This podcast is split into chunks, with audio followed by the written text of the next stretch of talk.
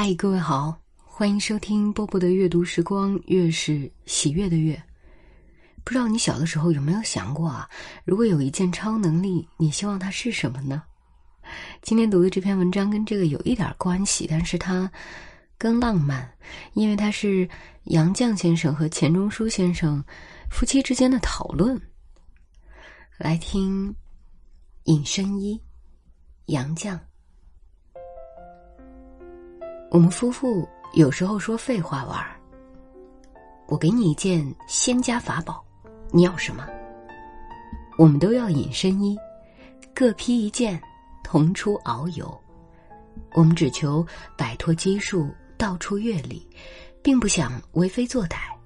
可是玩的高兴，不免放肆淘气，于是惊动了人，隐身不住，得赶紧逃跑。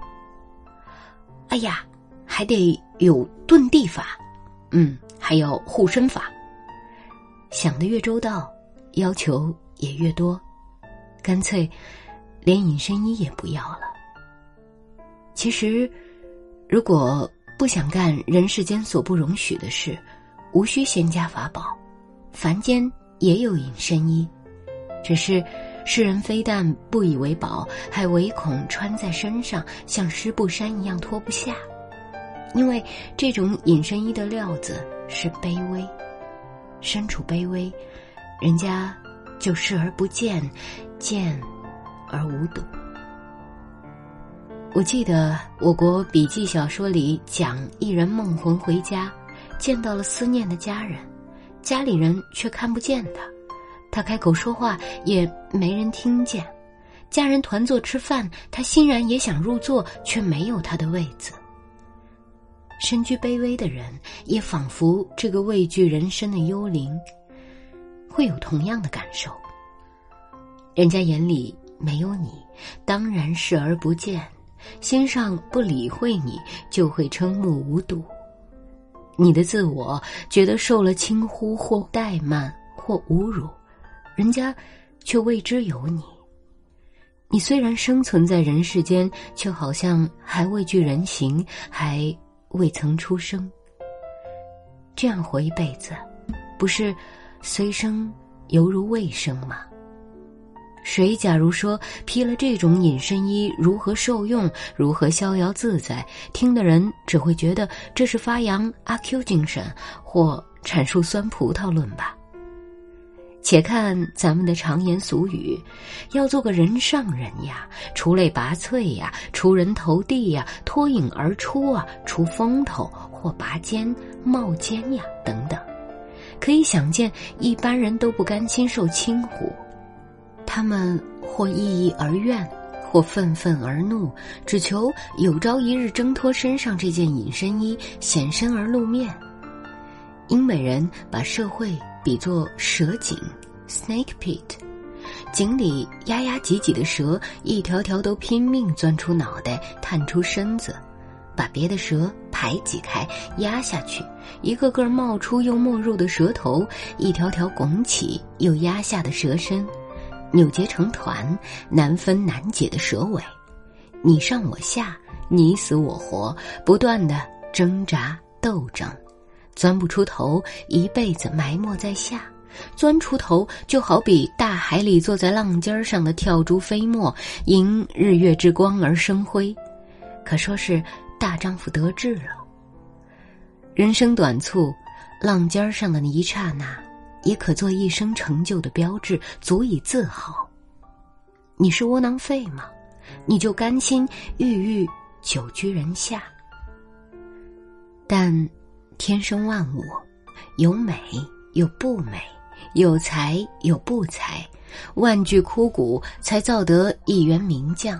小兵小卒岂能都成为有名的英雄？世上有坐轿的，有抬轿的，有坐席的主人和宾客，有端茶上菜的侍仆。席面上有人做守卫，有人陪末座；厨房里有掌勺的上灶，有烧火的灶下婢。天之生财也不齐，怎能一律均等？人的志趣也各不相同。儒林外史二十六回里的王太太，津津乐道她在孙乡绅家持一看二眼观三的席上坐在首位，一边一个丫头为她掠开满脸黄豆大的珍珠拖挂，让她露出嘴来吃蜜饯茶。而《堂吉诃德》十一章里的桑丘却不爱做酒席，宁愿在自己的角落里不装斯文、不讲礼数，吃些面包葱头。有人祈求飞上高枝，有人宁愿拽尾途中。人各有志，不能相强。有人是别有怀抱，旁人强不过他。譬如他宁愿拽尾途中，也只好由他。有人是有志不伸，自己强不过命运，譬如庸庸碌碌之辈，偏要做人上人，这可怎么办呢？常言道：“烦恼皆因强出头。”猴子爬得越高，尾部又秃又红的丑相就越加显露。自己不知道身上只穿着皇帝的新衣，却忙不迭地挣脱隐身衣，出乖露丑。好些略具才能的人，一辈子挣扎着求在人上，虚耗了毕生精力，一事无成，真是何苦来呢？我国古人说：“鄙人也，欲异人也。”西方人也有类似的话，这不过是勉人努力向上，勿自暴自弃。西班牙谚云：“干什么事成什么人。”人的尊卑不靠地位，不由出身，只看你自己的成就。我们不妨再加上一句：是什么料，充什么用。假如是一个萝卜，就力求做个水多肉脆的好萝卜；假如是颗白菜，就力求做一颗滋滋实实的包心好白菜。萝卜白菜是家常食用的菜蔬，不求做庙堂上公设的真果。我乡童谣有“三月三，荠菜开花赛牡丹”的话，荠菜花怎赛得牡丹花呢？我曾见过草丛里一种细小的青花，常猜测那是否西方称为“勿忘我”的草花，因为它太渺小，人家不容易看见。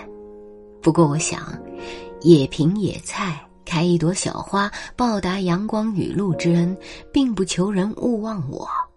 所谓草木有本心，何求美人折？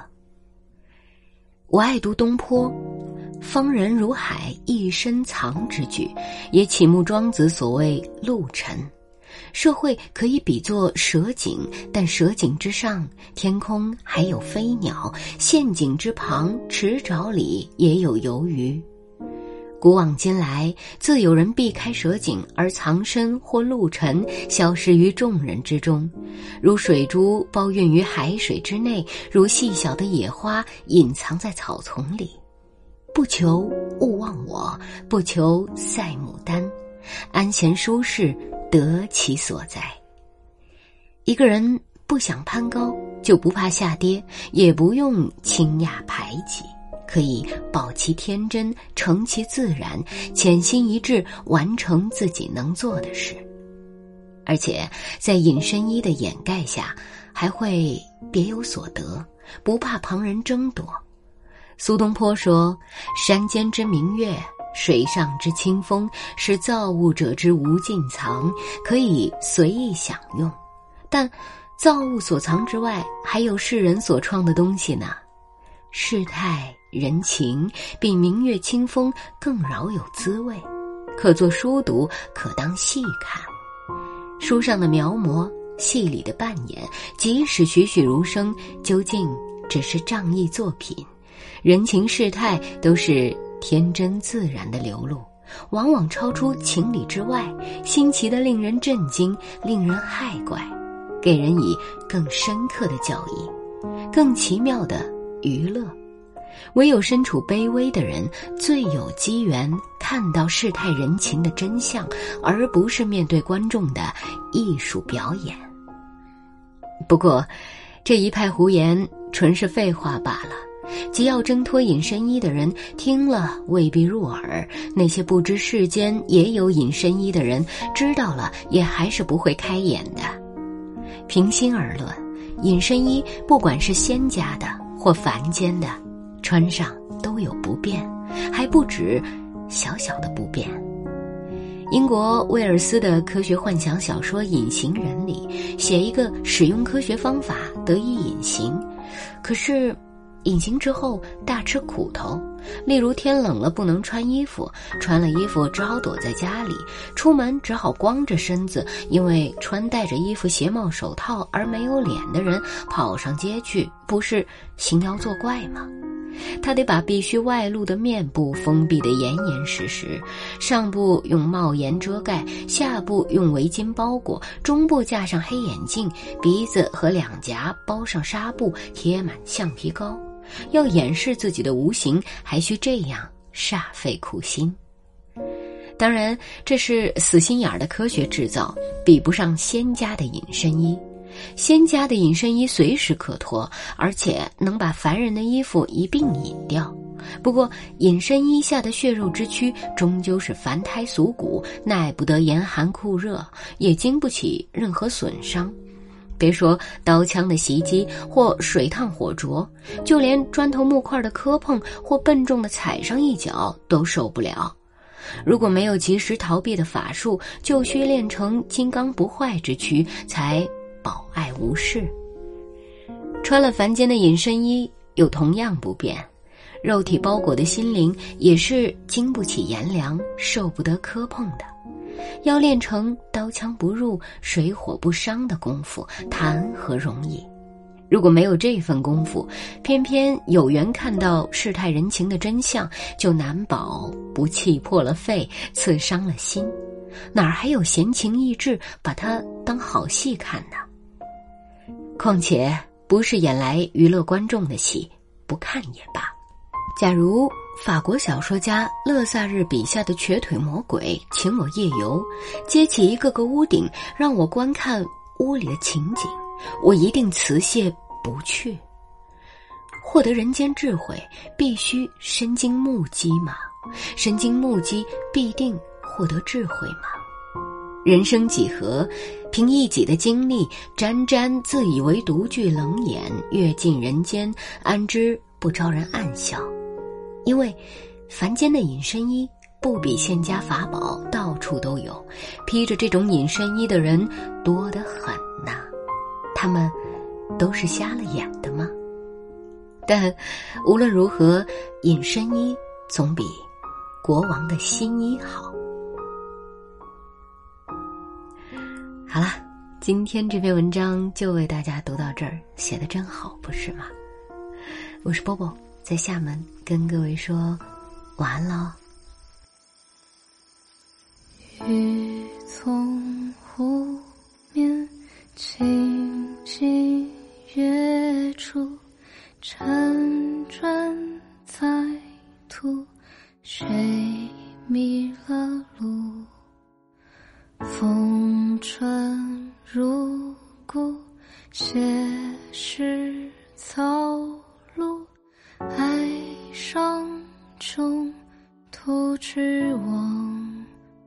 日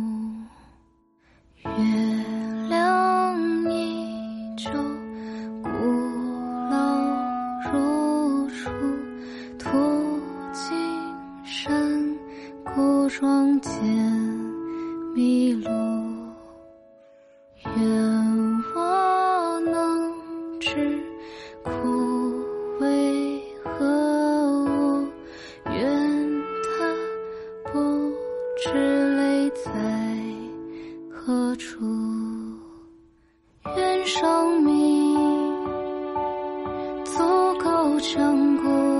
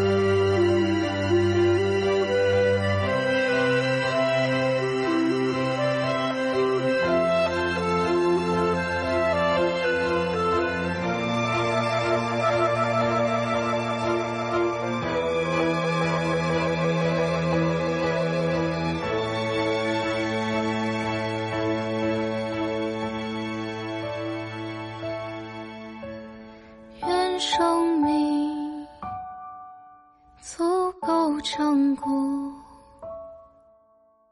脱衣日。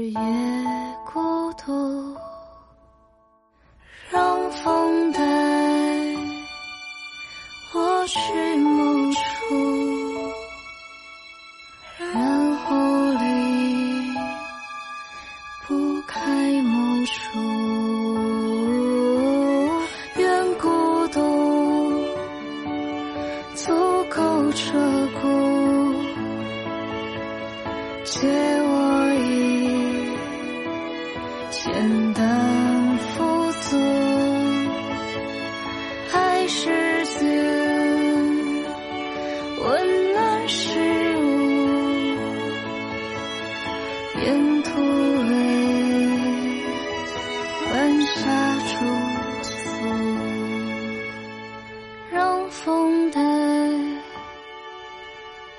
是